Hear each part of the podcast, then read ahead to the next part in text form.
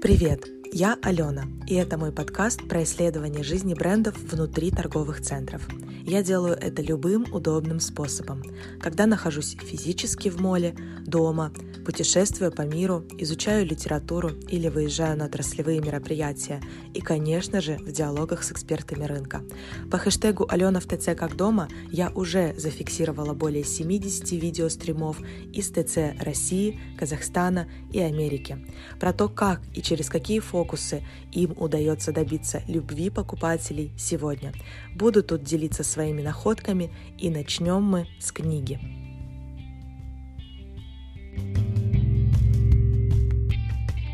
Так, запись, запись пошла. Всем добрый вечер. Сегодня я продолжаю читать книгу по визуальному мерчендайзингу и витринам. Автор Сильвия Белли. Это издательство, издание 2019 года. Сегодня я буду финализировать огромную главу под названием «Витрина». В этой главе у нас уже было довольно-таки много про а, что, то, какие витрины бывают, про четыре основных правила формирование витрин, а, про саму выкладку, разбирали схемы, смотрели, какие могут быть тематические витрины. На самом деле довольно-таки плотная тема, действительно. Но не зря, не зря. В этой книге Сильвия Белли, она ведь делает фокус на визуальный мерчендайзинг и на витрину саму по себе. Поэтому финальная глава, она немаловажная, подглава, она немаловажная, и она называется «Что можно и чего нельзя делать». Что можно и чего нельзя делать. В заключении давайте взглянем на то, что можно и чего нельзя делать для создания успешной витрины. Ошибки, которых следует избегать. С технической точки зрения следует избегать двух основных ошибок. Первое. Игнорирование цветового баланса. Цвета влияют друг на друга, и размещение двух конфликтующих цветов рядом с друг с другом может нанести непоправимый ущерб эстетике дисплея. Второе. Игнорирование вертикальности при помощи уровней и перспективы при помощи плоскостей нет ничего более скучного и менее привлекательного, чем плоская, монотонная и скучная выкладка, лишенная какого-либо движения.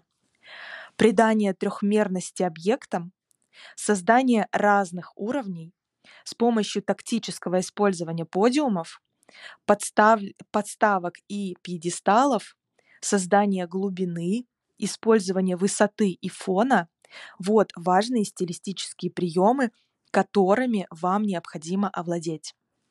Здесь я прям подчеркну еще раз важные приемы для успешной витрины с технической точки зрения, которые надо практиковать. Первое – цвет. Второе – трехмерность продуктов. Тут я, наверное, понимаю, э, наверное, э, делаю такую сноску, но думаю, что вы понимаете, это тот момент, когда у нас у продукта есть несколько сторон, со всех сторон он должен быть либо видимым, а, либо а, направленным должен быть на него фокус, и плюс трехмерность у нас подчеркивается использованием тех самых уровней разных в выкладке и разнонаправленного света тоже.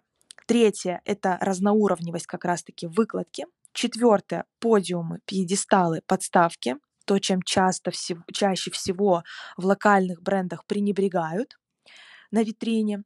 Пятое – глубина в расстановке. Шестое – это фон. Идем дальше. С концептуальной точки зрения следует избегать следующих серьезных ошибок. Первое – игнорирование настроения. Как мы уже говорили, настроение, концепция или тема презентации является движущей силой истории не фокусироваться на конкретной теме равносильно неинтересной истории в беседе, построению бессмысленных и нелогично связанных предложений.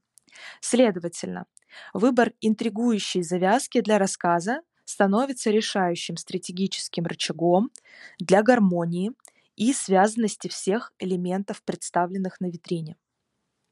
Я тут добавлю, а как следствие удержание внимания человека. А внимание – это потенциальная продажа.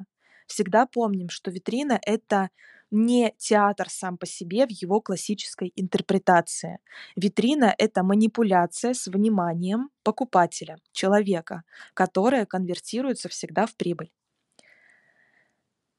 Следующая серьезная ошибка с концептуальной точки зрения, которую здесь упоминает Сильвия Белли, это игнорирование сезонности продукта. Все коллекции, независимо от их товарной группы, следуя сезонности и обычно, продаю, э, обычно продаются в четко определенное время года. Игнорирование сезона является серьезной ошибкой со стороны визуальных мерчендайзеров и показывает, что они не способны продуктивно использовать этот стратегический рычаг для воздействия на бессознательное покупателя. Возьмем в качестве примера индустрию моды.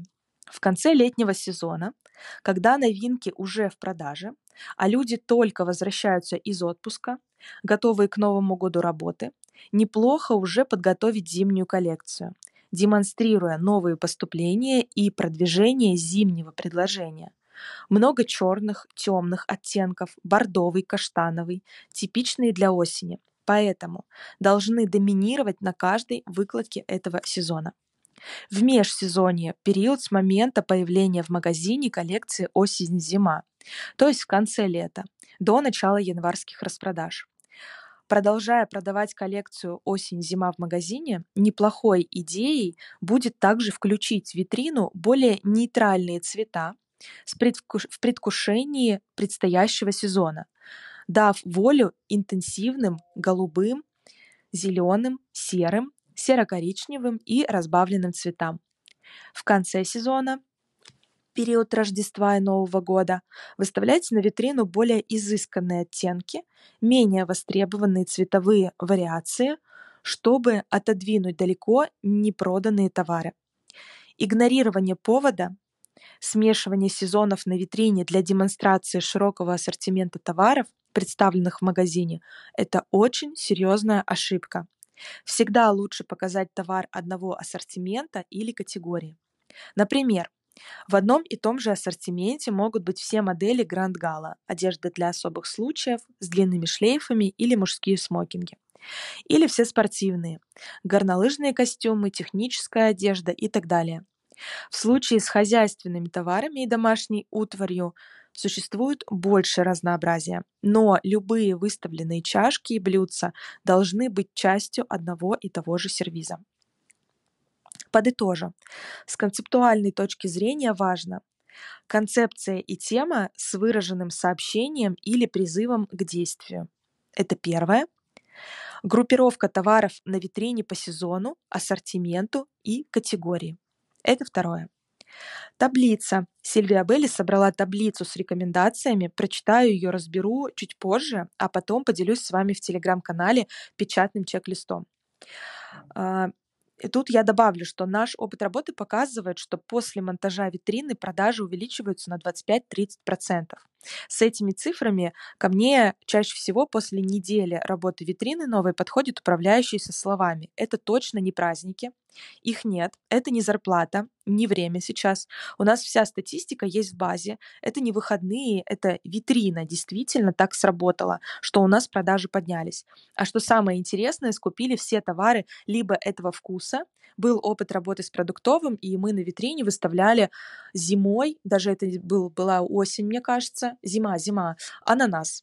Там стояло буквально несколько продуктов ананасов, и ананас в фокусе был. Так все ананасы смели а, за неделю, и как э, живые, так и консервированные, в общем, все, что с этим было связано, также то же самое порой работает и с цветом. Поэтому следующие пункты из таблицы рекомендую взять для чек-листа и проверить свою витрину на соответствие. Если нужна моя помощь, я все еще открыта. Напишите мне. Например, хочу разбор, и мы вместе с вами пройдем по этому чек-листу, найдем точки роста и точки потерь. Переведем их в плюс. До конца, например, чтения, я думаю, что мы закончим а, в конце марта точно. Поэтому до 1 апреля а, на этой неделе марафон Алёниной щедрости открытый. Я это делаю на абсолютно бесплатной основе. Обычно мой час все таки стоит денег от там, 5 тысяч до 15. В общем, перейдем к таблице. То, что делать не надо и надо. Поехали. Прям по линии буду читать сразу же надо и не надо. Надо делать обязательно. Хорошая витрина основана на четком, сбалансированном и мгновенном сообщении, которое должно дойти до проходящего покупателя за 3-4 секунды. Не надо делать. Избегайте слишком загадочных сообщений и тем более установок, имеющих исключительно цель продемонстрировать товары, без видения, без миссии, без смысла и без сильного основного содержания, когда у нас просто идет выкладка товара на витрине. Все-таки месседж, сообщение, оно важно. Следующая линия, вторая. Хорошая витрина меняется каждые 10-15 дней. Старые товары заменяются новыми предложениями. Это стоит себе взять на заметку. То, что делать не надо. Установка не может оставаться неизменной в течение длительного периода времени, поскольку глаз зрителя привыкает к изображению, затем теряет свою способность увлекать и привлекать клиентов. Закрепили теперь третья линия. Хорошая витрина всегда безупречна, опрятна, лаконична и чиста. Кроме того, в случае открытой витрины интерьер магазина также всегда должен быть безупречным.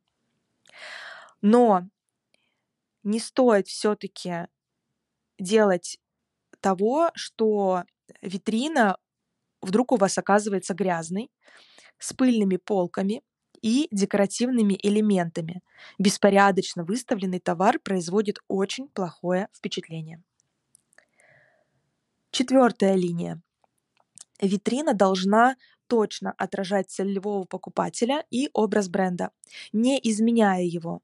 Она должна говорить на том же языке, что ее целевой покупатель, посылать интересующие сообщения той же аудитории и соответствовать согласованному образу компании, быть пропитана ценностями, продвигаемыми брендом, и соответствовать коммуникационным стратегиям, которые бренд реализует параллельно. И то, чего не надо делать, витрина, которая не отражает имидж бренда или адресована целевому покупателю, отли, отличному от целевого покупателя продуктов, продаваемых в магазине, является пустой тратой времени. Вы потеряете своего целевого клиента, так как его не привлекут сообщения, отображающиеся на витрине, и не будут отождествлять себя с их ценностями.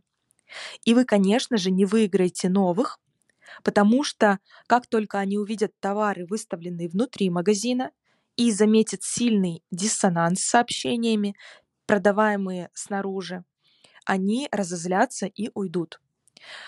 На самом деле сегодня у нас обман очень дорого стоит. И если мы изначально в, на витрине, либо в рекламе показываем другую совершенно картинку, которая есть у нас внутри, это нам может стоить клиента. Я часто всегда э, употребляла это сравнение, когда бренды локальные у себя в соцсетях размещали просто какую-то очень красивую, сладкую картинку. Э, допустим, ну да, очень красивую сладкую картинку, на которой либо яркие цвета, либо вкусные какие-то э, конфеты. А, ну вот знаете, когда мы смотрим на, э, наверное, социальную сеть, пролистываем ее, видим эти все фотографии, эмоции, и у нас создается впечатление определенное, что мы придем в магазин и мы увидим то же самое настроение. Но порой мы заходим в этот магазин, во-первых, он может быть не в торговом центре даже располагаться, а где-то э, в подвальном помещении э, коммерческого здания, либо в подвальном помещении жилого здания. И, ну, во-первых, вход там непрезентабельный, темный. Человек уже еле заходит, но думает, сказка нет, меня ждет все-таки еще внутри. Но в Инстаграме, ой, простите, но в социальных сетях ведь у них показано то самое настроение. А здесь получается так, что человек заходит внутрь и получает несбывшиеся ожидания, уходит расстроенный и уже э, даже скорее, может быть, и купит ту вещь, за которую он пришел, но вряд ли вернется. Возможно, продолжит покупать онлайн, но вероятнее всего он просто перейдет на другой бренд. И тут же я еще добавлю тот факт, что когда мы говорим про целевую аудиторию, не забывайте про ценники на витринах. Это то, что делает, а, делают ошибки почти каждые локальные бренды, когда они со своим а, покупателем как раз не говорят на его языке, не показывая ему стоимость товара на витрине, ожидаемую стоимость товара внутри, и эти же самые ценники, навигация э, и все коммуникационные сообщения должны у нас также оказаться внутри. Был у меня один пример в региональном торговом центре, это был Петрозаводск, вот буквально недавно, и мне кажется, я даже на канале ревизора ПТЦ делилась фотографиями этого магазина. Мне очень понравилось, как он выглядел внутри.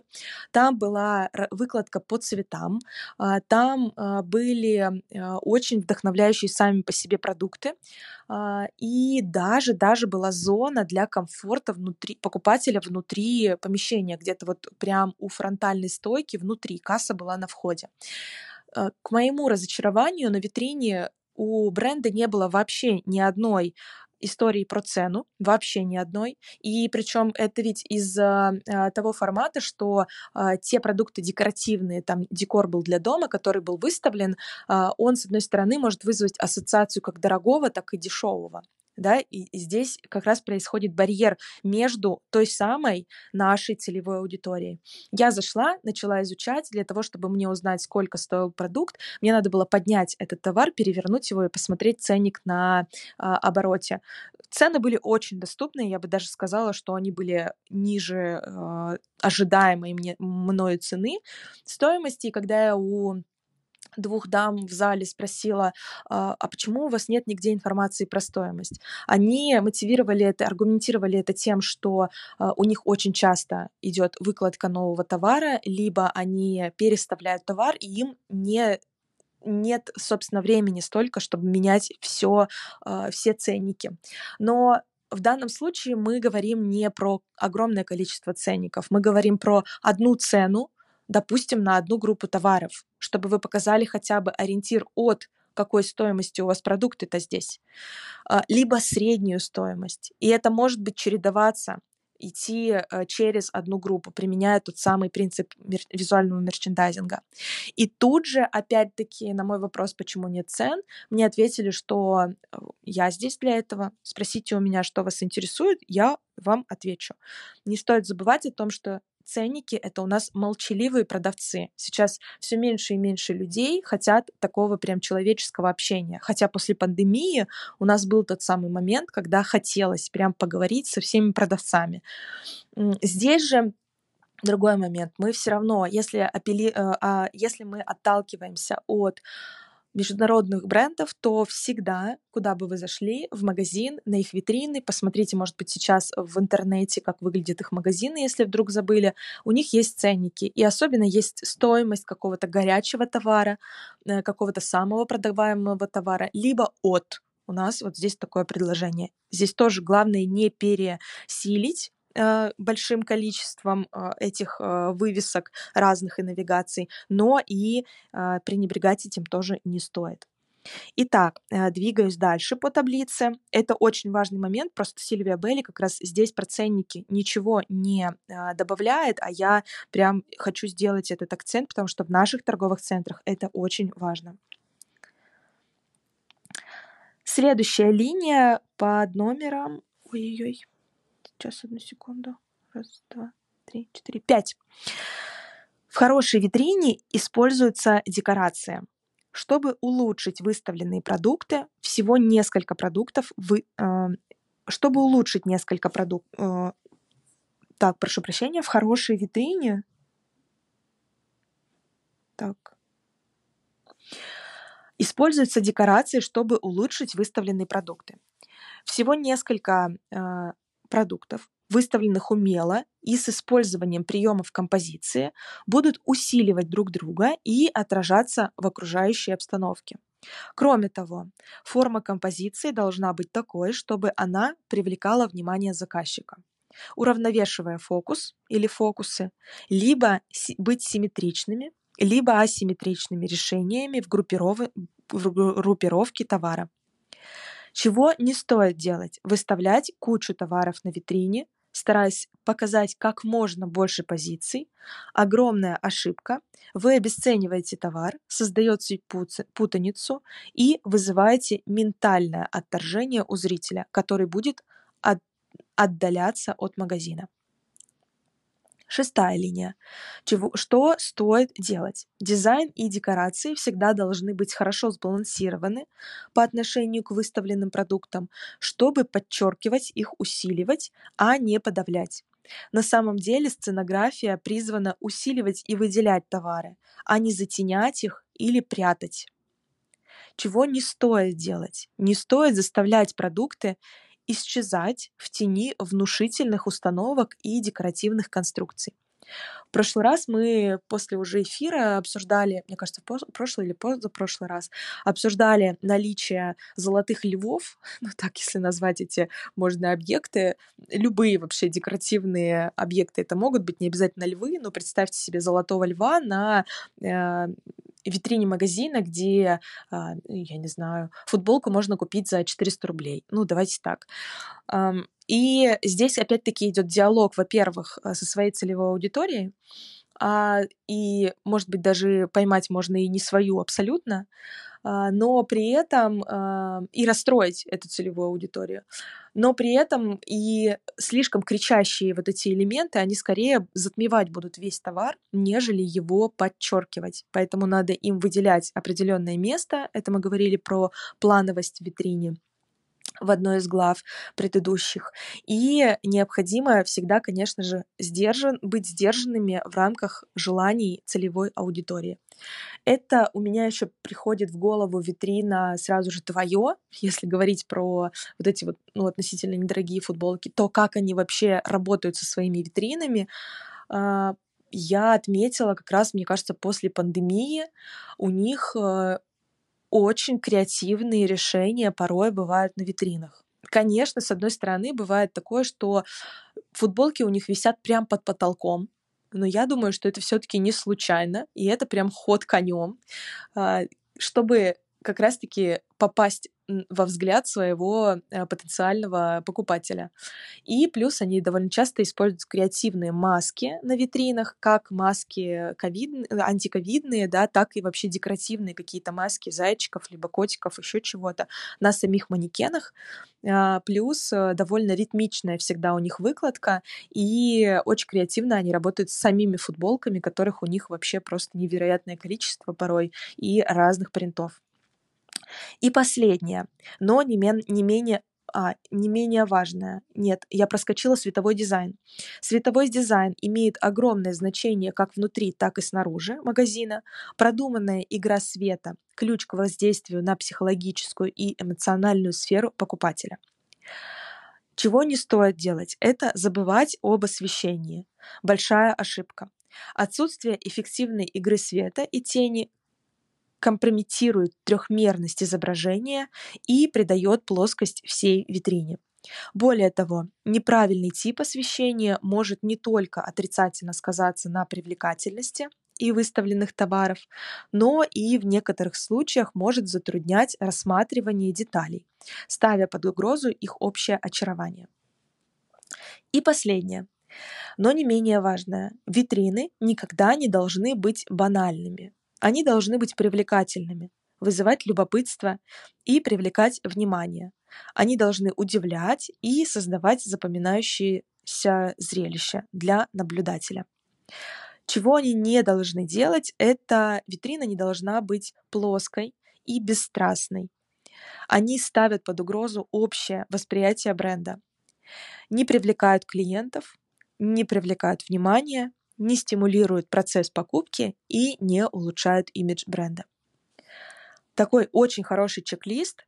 Прям, а, если а, есть такая возможность у вас, сделайте для себя такую памятку, а, проверяя на соответствие хорошо-плохо и пройдите, посмотрите на свою витрину, какие пункты у вас работают, не работают, и поработайте своими как раз-таки точками роста и э, теми точками, где э, вы проваливаетесь и, например, очень сильно э, ведете, идете по э, пункту, который у нас в главе не надо делать. Если нужна помощь, опять-таки я открыта до конца недели. Ну и в целом я открыта, поэтому да. А, следующая глава. Здесь у нас э, в самой а, заканчивает Сильвия Белли эту главу несколькими изображениями э, витрин. А, если посмотреть, то здесь Балдинини со своим просто, она пишет, трендовым э, дизайном на витрине, и в этом тренде используется полностью закрытое витринное пространство с оборудованием, с манекенами, с выкладкой на подиуме, все обязательно. И плюс ко всему здесь есть вставки цвета и диджитальные э, кубы. Э, диджитальные кубы, где у нас проецируется изображение. Конечно, это довольно-таки большие инвестиции. Возможно, порой можно начинать все-таки с э, изображений на э, ПВХ поверхностях, на баннерах, либо на пластике, а потом уже постепенно-постепенно, собирая инвестиции, переходить к экранам. Но экраны все-таки движут, движут нашим вниманием сейчас в полноценной мере. И довольно-таки яркая витрина Эрме, где э, очень фокусный и яркий акцентный декор красного цвета, а на нем презентуется весь товар, а, и здесь как раз-таки декор для дома. Сделаю фотографии и поделюсь в телеграм-канале к последней публикации, посвященной этому эфиру. Дальше пару буквально фотографий. Это а, Mid-Season Sale, середина сезона, да, когда здесь просто а, три манекена на витрине и название бренда на окне есть, и плюс ко всему такая наклейка на красном цвете, а, красно-белое сочетание у нас воспринимается лучше всего мозгом, и поэтому sale, любой, любые распродажи очень хорошо читаются, и уже психологически мы к этому сочетанию привыкли. И еще одна витрина, она такая мясная, мясная э, лавка, что здесь очень здорово, здесь, я так понимаю, а, атрибут бренда — это шляпки мясников, черные, как у Чарли Чаплина. И они здесь, помимо того, что а, присутствуют между продуктами на самой витрине, они здесь также выглядят в виде осветительных приборов, а, и из них светит свет. А также посередине, да, посередине как раз есть этот логотип бренда шляпки.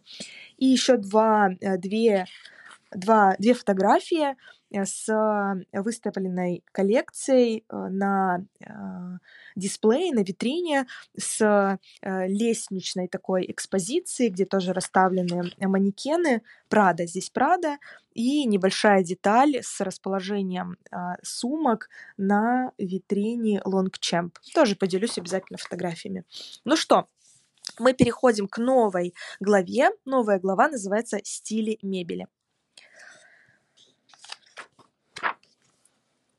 В мире дизайна пространство играет существенную роль и принимает множество различных форм, ценностей и значений. Архитектурное пространство для дизайна интерьера определяет границу, в пределах которой можно играть с необычными и оригинальными комбина- комбинациями, пишет Сильвия Белли. Уважая контекст, дизайнер находит лучшие решения для обустройства пространства, его оформления декорирование, наполнение путем расстановки мебели, выбора материалов, использования цветов и освещения, придавая окружающей среде сильный, ясный, решающий и связанный характер, другими словами, заставляя его выглядеть потрясающе. Стиль мебелировки действительно является той путеводной нитью, которая объединяет все стилистические решения, принятые в заданном контексте. Отсюда следует, что глубокое знание розничных стилей различных стилей незаменимо для визуального мерчендайзера, который хочет считаться профессионалом своего дела. Стиль мебелировки выбирается по целому ряду факторов включая личный вкус, влияние глубоко укоренившимся культурным традициям, местными привычками и обычаями, стилистическими исследованиями, историческими отголосками и отсылками к многим другим пунктам, что делает его объективным понятием, а не субъективным. Следовательно, каждый стиль имеет свои особенности и характеристики, строго обозначающие его сущность и вообще не поддающиеся сочетанию. Мы увидим в конце этой главы исключения, допускаемые хорошим вкусом. Я тут хочу добавить от себя. На сегодняшний день, в том числе после пандемии, но это началось намного раньше, когда международные бренды масс-маркета стали пародировать премиальных и люксовых братьев, в магазинах, в торговых центрах появляются зоны как дома. Да и в целом один из трех трендов коммерческих пространств является безопасный комфорт. Для того, чтобы сделать это место третьим после дома и работы, у нас есть первое — это дом, второе, где мы ходим на работу, третье — это фактически может быть и был когда-то и хочет быть все еще торговый центр, а в торговом центре, соответственно, магазины. И удлинить количество времени, проведенного в магазине, отсюда в магазинах у нас появляется кофе, в магазинах у нас появляется одежда, в магазинах у нас появляется водичка, в магазинах у нас появляется кресло. Я помню в свое время свое удивление, когда в обновленной концепции Gloria Jeans, мне кажется, в, да, в европейском, нет, это было не в... Нет, это, мне кажется, было где-то в регионах. Появились диваны в центре зала. Сейчас-то у них новая концепция как раз-таки в европейском и совсем вообще вовсе неузнаваемая. А, и как Элис, российский бренд в Мегахимке а, привнес в свой магазин зелень, округлые формы во все мебельные конструкции, а примерочный сделал просторными, комфортными по цвету и свету, с зеленью внутри. Как бренд Зарина, тоже российский, в Европолисе, делает свою концепцию обновления магазина более индустриальной. При этом в примерочных можно э, можно лекции проводить. Диваны с почти зоной для встреч и красивыми местами для фото. Это в Зарине.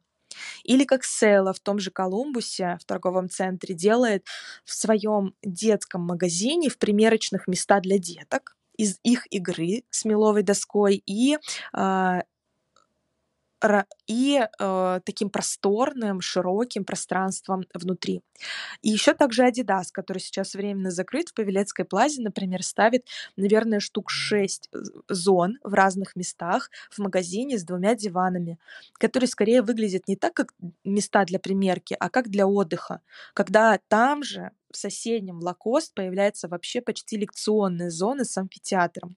А если вспомнить обувной иконика, с их домашними диванами в торговом зале, так это вообще уже вошло в нашу жизнь и стало константой.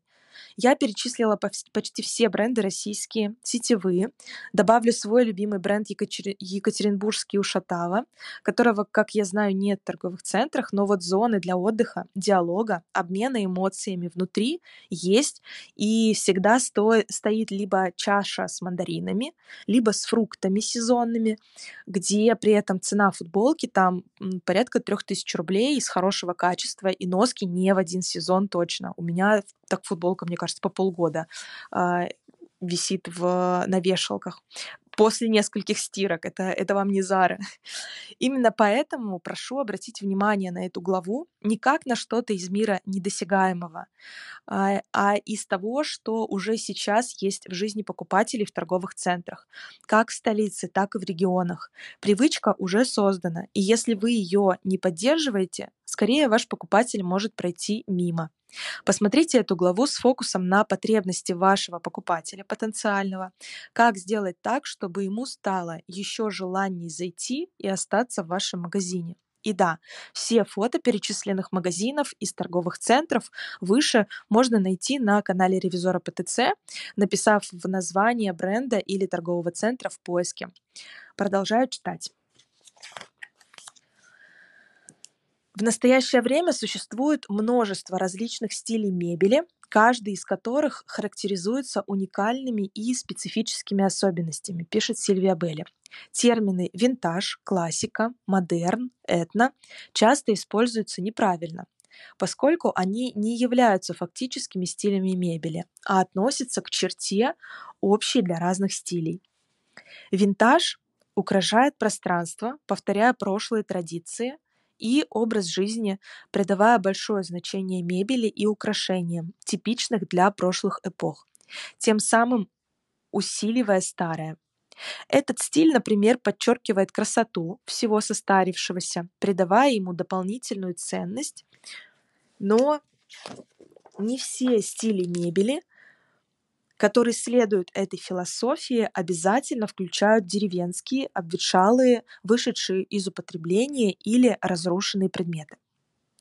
Классика имеет целью передать гармонию и завершенность, навеянную эпохой неоклассицизма и Древней Греции. Предпочитает использование мебели из дерева цвета вишни и ореха, фигурных и изогнутых линий, изысканных материалов и роскошных тканей. Модерн пронизывает пространство между линейностью и функциональностью, он использует такие цвета, как черный, белый и серый, и подчеркивает функциональность и комфорт ненужным излишеством. Этно вдохновленно вдохновлено довольно дальними землями и отсылает к самым разным уголкам мира, от глубочайшей Африки до земель Дальнего Востока, наполняя обстановку воспоминаниями о дальних путешествиях и произведениями, пронизанными далеким резонансом. Из этих четырех основных направлений возникают все стили.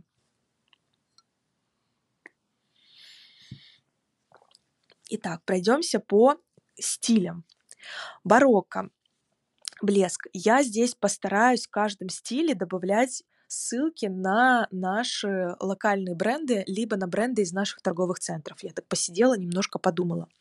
Может быть, и вы тоже добавляете комментарии в, последнем, а, в последней публикации, кто у вас приходит на ум при упоминании этого стиля, так чтобы немножко сделать для себя триггер. Барокко, блеск. Это 1600-е годы, это век итальянского барокко, период, когда искусство характеризуется утонченным богатством и пышностью. Искусство роскошное, богатое, нацелено главным образом на две великие державы того времени – церковь и монархию.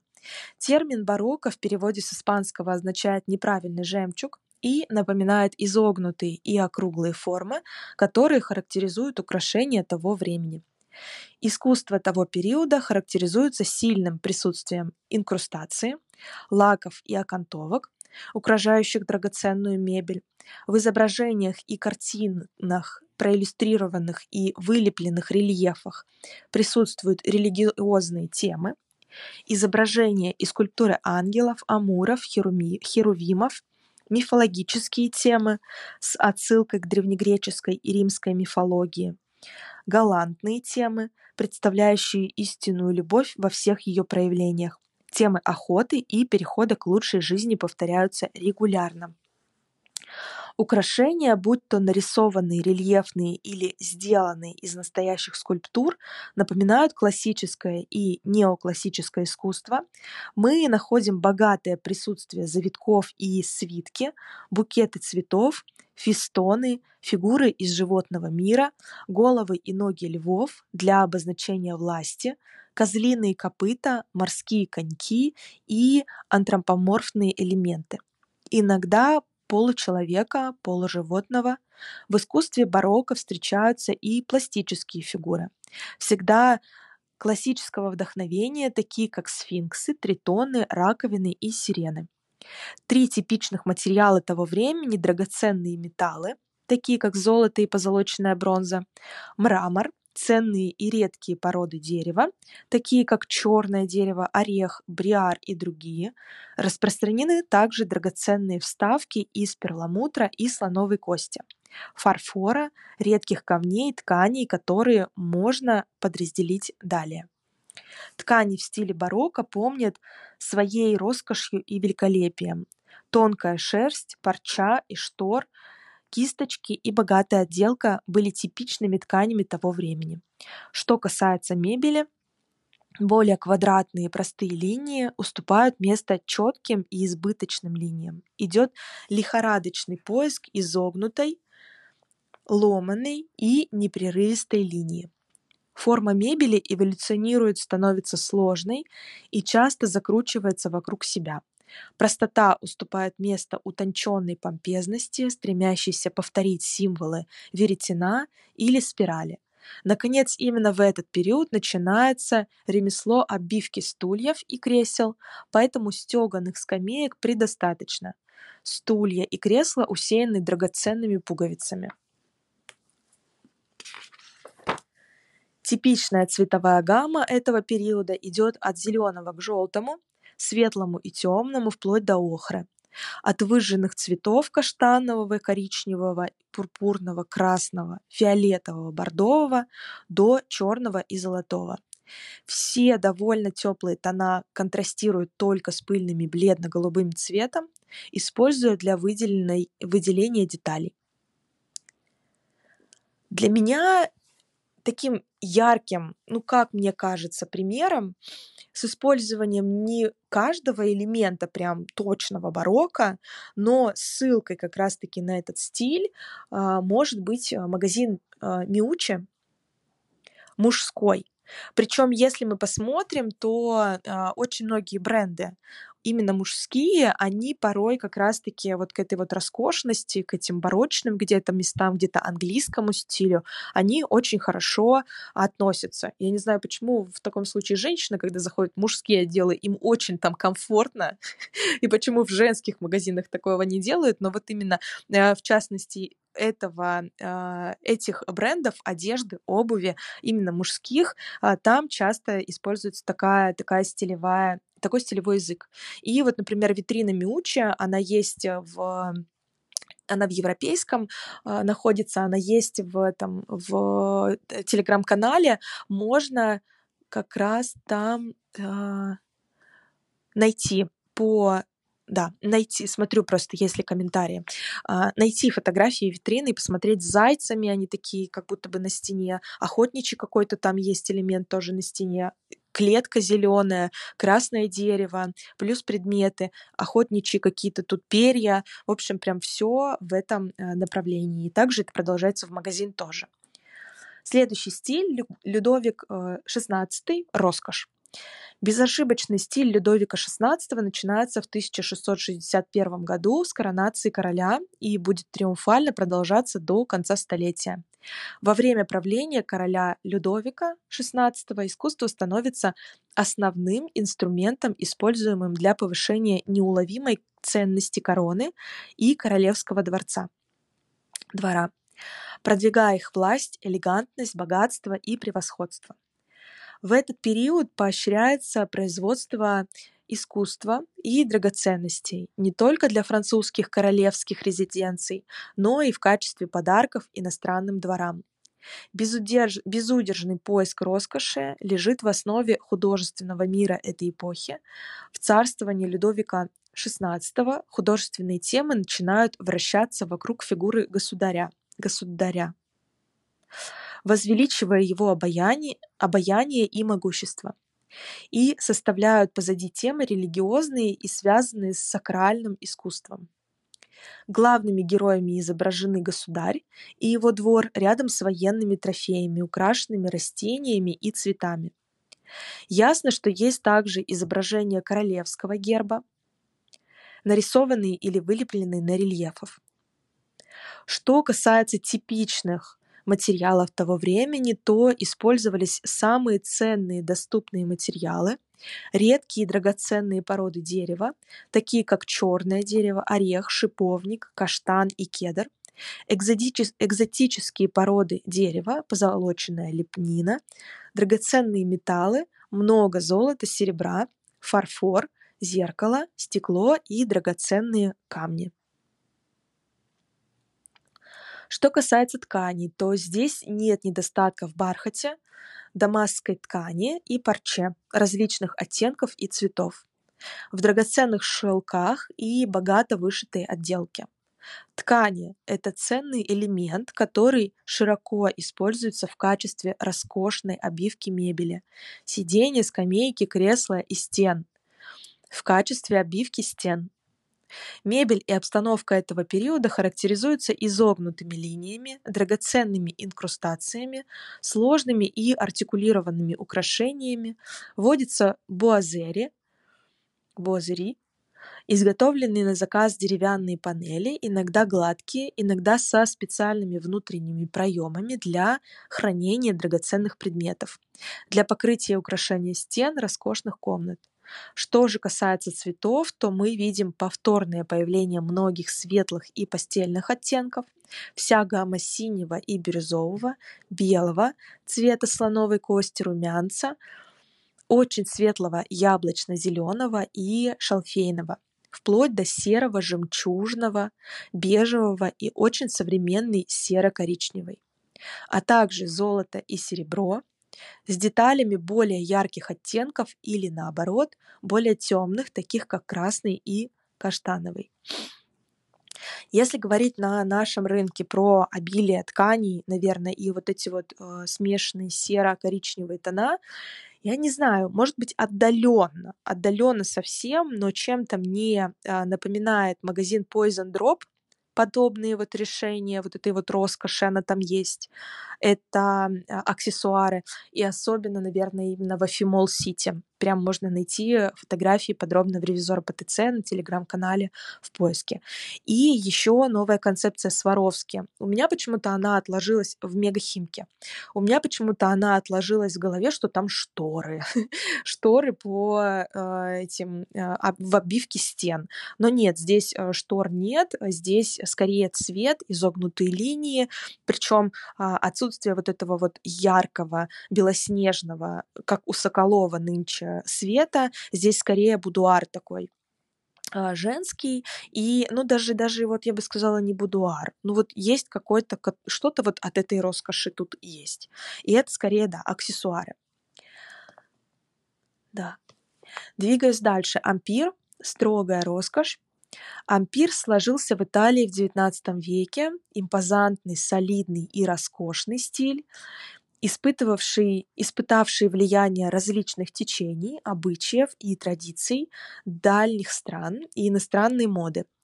Невозможно не увидеть, например, влияние Древнего Египта и настолько, насколько эта эпоха также находится под влиянием типичного искусства римского имперского периода. Более того, художественные изображения полны греческих, римских и этрусских влияний вместе с восточными нотками, впитывавшихся в культуру того времени. Что касается его излюбленных тем, стиль ампир очень монументален, в основном прославляя императора, и его деяния. Так что вы найдете батальные сцены крупных побед, мечей и оружия, но также и более мягкие темы, такие как цветочные элементы и неоклассические репрезентации, драгоценные инкрустированные камеи, типичные для моды того времени. Мы находим повторное появление мифологических сцен и наличие геометрических форм и узоров типичных для неоклассической эпохи и классической Греции. В искусстве мы возвращаемся к типичной для прошлого линейности в мебели и обстановке. Мы находим максимальную простоту и сильное преобладание прямых углов, квадратов и компактных форм. Что касается использования материалов, мы видим, что преобладают твердые темные породы дерева, например, черное дерево или красное, символизирующие триумф силы и прочности, ценности, типичные для того периода.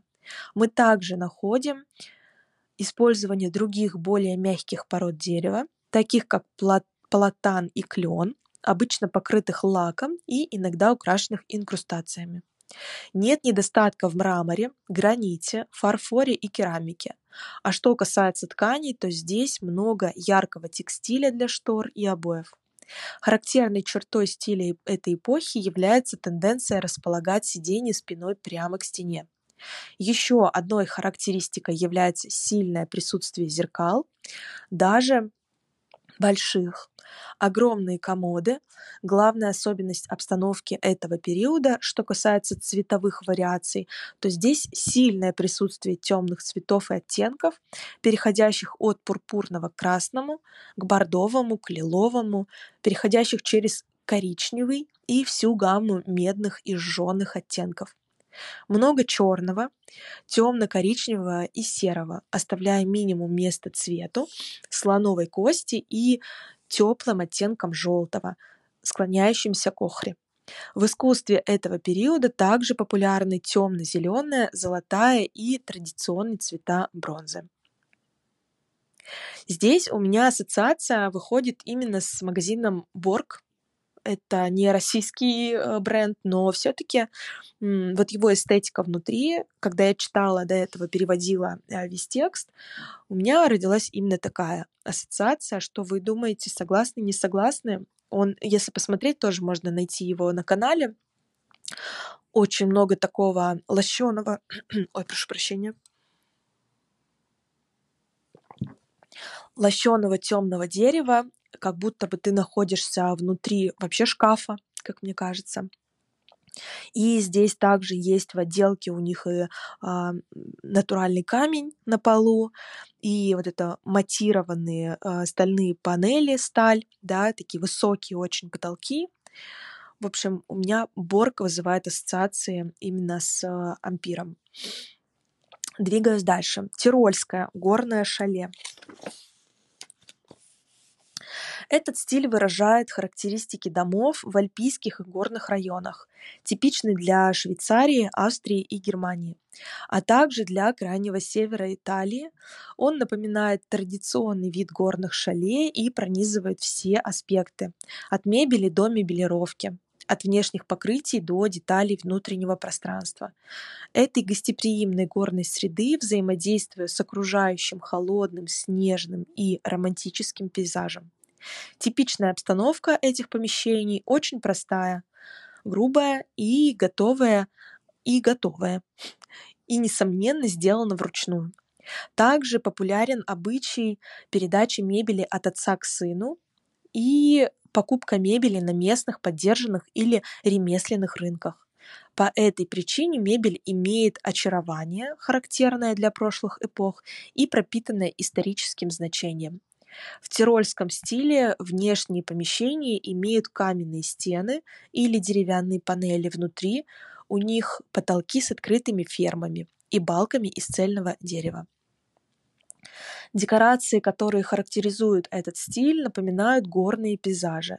Коллекции пивных кружек, расставленные в темных комнатах, полированные деревянные буфеты с открытыми дверцами, керамические тарелки, висящие на стенах, как картины, медные горшки, предметы, относящиеся к горным традициям прошлого, животные на стенах, над открытыми каминами, висячие типичные для этой местности рога, как у лосей. Эти помещения украшены теплыми, толстыми клетчатыми коврами и коврами с высоким ворсом, придающими романтический оттенок. Еще одним типичным тирольским элементом являются цветочные композиции с преобладанием э, горячавки, рододендронов, герани, цикламена, вереска, сосновых веток и горных трав. Помимо дерева, бесспорно, материал номер один очень популярна ель, но также вишня, лиственница, кипарис и дуб используемый для покрытия стен, полов и лестниц, а также, как и камень, для стен и полов в определенных интерьерах. На фасадах зданий также присутствует кирпич, керамика, терракота, чугун, кованое железо, а в тканях мы видим повторение шерсти, лоскутного войлока, кружевных салфеток и вышивки крестиком. Тирольская мебель и обстановка в целом сохраняет что-то у меня сегодня с голосом. Тирольская мебель и обстановка в целом сохраняют эстетические качества, характерные для местных обычаев и традиций. Присутствуют длинные прямоугольные столы, скамейки с утопленными и прямоугольными спинками, массивные стулья с прямыми спинками, прочные, простые массивные буфеты с выдвижными ящиками. Помимо сильного присутствия лоскутного шитья, тканей из маленьких квадрат, квадратов или лоскутков с цветочными элементами и животные, вышитые крестиком. И животные, плюс полотна, вышитые крестиком. Теплые темные тона. Конечно, цвета дерева, всевозможных оттенков, от самого светлого до самого темного, затем красный, много бордового, лилового, коричневый, все выжженные цвета, медь и латунь, черный и затем мерцание нежно-голубого и светло-зеленого, чтобы осветить детали, а также причудливые цвета для изображения микропринтов с крошечными цветами или квадратами и особое предпочтение для шотландки. Здесь несомненная ассоциация у меня идет бренд Timberland. У нас, э, если смотреть в Москве, я здесь взяла пример а, и его помню из Мегахимки. А, главное, наверное, отличие здесь у них балки на потолке а, сделаны, я думаю, а, бутафорские, намеренно. Они как будто бы даже обвязаны таким металлом, вот черные полосы здесь есть, но они почему-то именно в сером цвете, сером цвете самого декора, а не в дереве. Но моя самая главная ассоциация, наверное, именно с брендом Timberland и их магазином, просто каким-то невероятным. И первая встреча с ним, она была в Лондоне, это был Westfield White City. Очень рекомендую вам, а я думаю, в дайджесте на этой неделе, в среду, я как раз помещу э, буквально на этой неделе, сделали там обзор, прогулку, онлайн-прогулку по одному из Вестфилдов. А, нет, это не City будет, а Стратфорд. Там их три, по-моему, такая сеть тоже. В общем, City на главном э, Сюзи, будь здорова. На главном э, холле, в главном холле э, у них располагается двухэтажный Тимберленд, где э, все просто из деревом выложено, очень огромные инвестиции идут как в фасад самого магазина. Мне кажется, это вообще такой как будто стрит-магазин стоит внутри торгового центра. Возможно, сейчас он уже изменился, потому что это было, вот, мне кажется, года три или четыре уже назад. Да, или три, или четыре. Три, наверное, четыре уж не помню. А, вот, но это просто шедевр. И всегда у них очень много такого а, именно стиля а, тирольского горного шале, да, когда много а, дерева внутри, есть кирпич на стенах, а, дерево у них в а, островном оборудовании, на витрине у них зелень обязательно. И если поискать прямо в телеграм-канале вот этот магазин, здесь некоторые отметки можно увидеть. И здесь мы тоже понимаем, что когда у нас разрабатывается концепция, то во флагманских магазинах, допустим, Westfield White City в, э, в Лондоне, либо какой-то стрит в Нью-Йорке на Пятой авеню, по-моему, в этом октябре как раз в Нью-Йорке я тоже, мне кажется, Тимберленд видела, и тоже какая-то просто не, невероятно красивейшая была э, концепция, то там, понятно, отголосок этого стиля, он будет просто во все оружии, просто вот всеми своими а, стиля э, магазина, всеми своими а, фокусами говорить и прям вызывать внимание у каждого проходящего. А чем этот бренд дальше и чем он а, меньше сам магазин и менее приоритетней сама локация, так скажем, каждая локация приоритетная, но все-таки есть такие э, локации, которые делятся по определенным там расставленным приоритетам и инвестициям туда, то тем меньше появляется этих маленьких деталей, но они все равно их очень здорово сохраняют. Здесь есть этот металл, есть цвет, есть балки, зелень на витрине а, и дерево в оборудовании.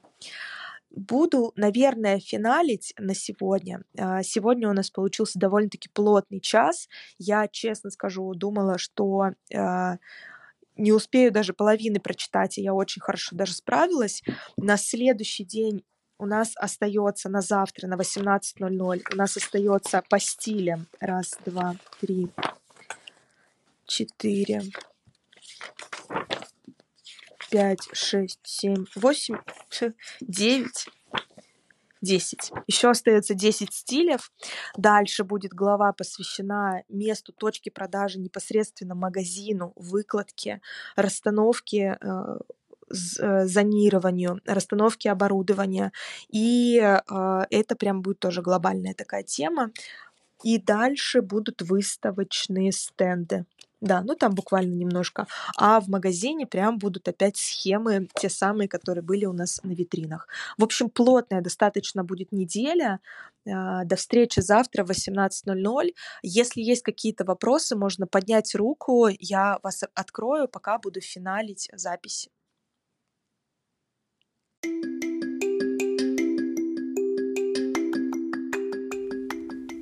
На сегодня все. Я надеюсь, тебе удалось закрепить главные секреты из этого выпуска. Теперь самое важное – это начать применять новое уже сегодня.